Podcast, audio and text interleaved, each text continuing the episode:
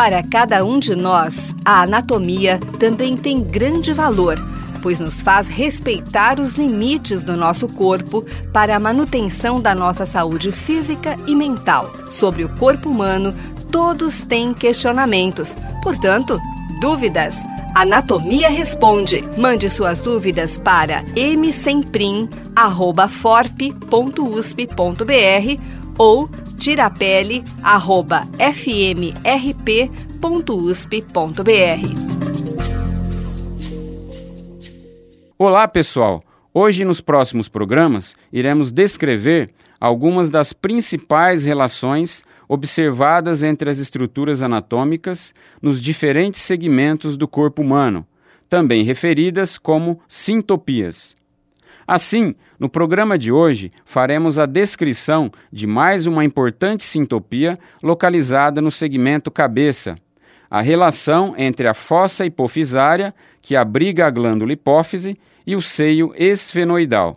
A fossa hipofisária, ou célula turca do esfenoide, é uma depressão localizada na parte central da base ou parte interna do crânio, no chamado corpo do osso esfenoide.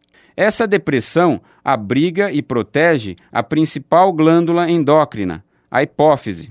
A fossa hipofisária é recoberta superiormente por um revestimento de tecido conjuntivo, o chamado diafragma da cela, uma das pregas da dura mater craniana. Essa prega isola a glândula hipófise, dificultando o acesso cirúrgico a essa glândula e permitindo apenas a passagem de um prolongamento denominado infundíbulo, que conecta a hipófise superiormente com o tecido nervoso, em especial com o hipotálamo. Inferiormente à fossa hipofisária ou abaixo dela está presente o chamado seio esfenoidal, uma cavidade localizada no interior do osso esfenoide. Essa cavidade representa a parte pneumatizada desse osso, que também é encontrada em alguns outros ossos do crânio.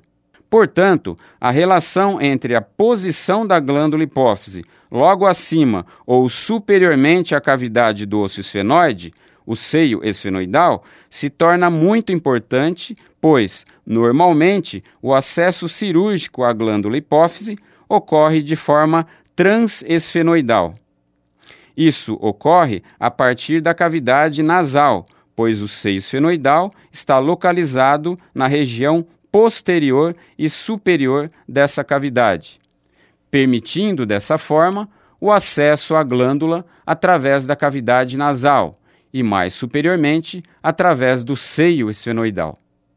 Relações anatômicas importantes ainda são observadas lateralmente e superiormente ao seio esfenoidal, que devem ser conhecidas e avaliadas pelos cirurgiões, já que as variações de forma e posição do seio esfenoidal têm importância clínica na abordagem cirúrgica transesfenoidal à glândula hipófise.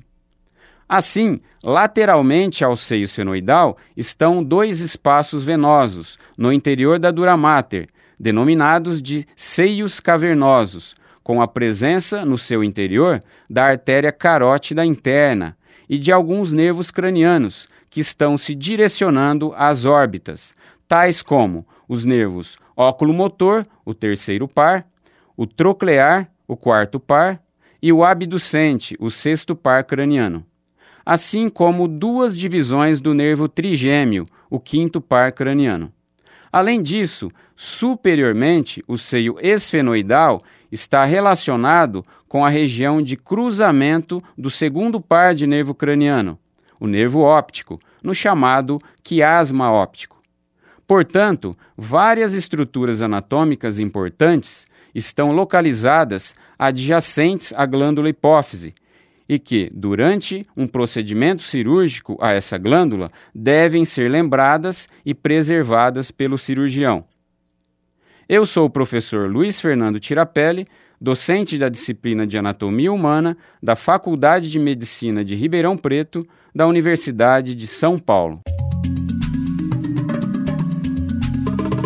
Você ouviu? Dúvidas. Anatomia Responde. Programa em parceria com a Faculdade de Odontologia de Ribeirão Preto e a Faculdade de Medicina de Ribeirão Preto. Mande suas dúvidas para msemprim@forp.usp.br ou tirapele@fmrp.usp.br.